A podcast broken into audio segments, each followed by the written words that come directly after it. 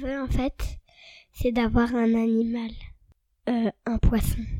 Mon vœu, c'est que je devienne une coccinelle. Mon vœu, c'est que la force, elle soit forte. Mon vœu, c'est d'être fort.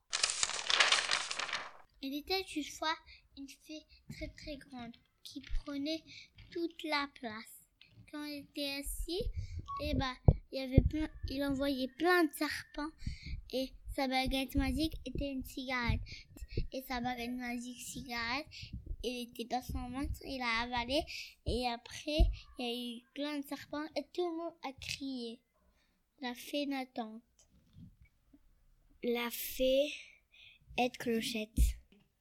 Elle a un, un, un collier magique qui fait des pouvoirs pour, pour, pour, pour, euh, pour aider les gens. C'est la sœur de Clochette. Elle a une robe verte pour que ce, pour que ce soit plus avec Clochette.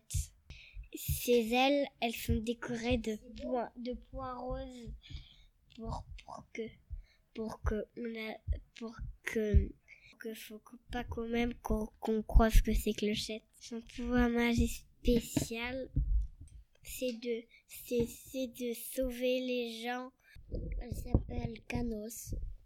Il était une fois une fée qui était très heureuse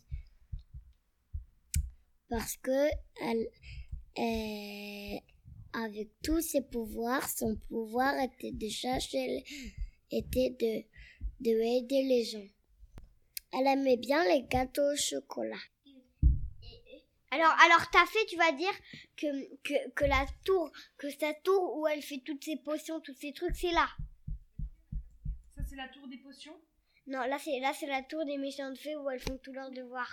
Bah on dirait un peu que c'est une fée. euh, Très belle, très très belle. on dirait on dirait que ta fée, elle va plutôt aller à- aller aller aller dans dans, dans la tour dans la tour qui dans la tour on, on- en fait on, on apprend des choses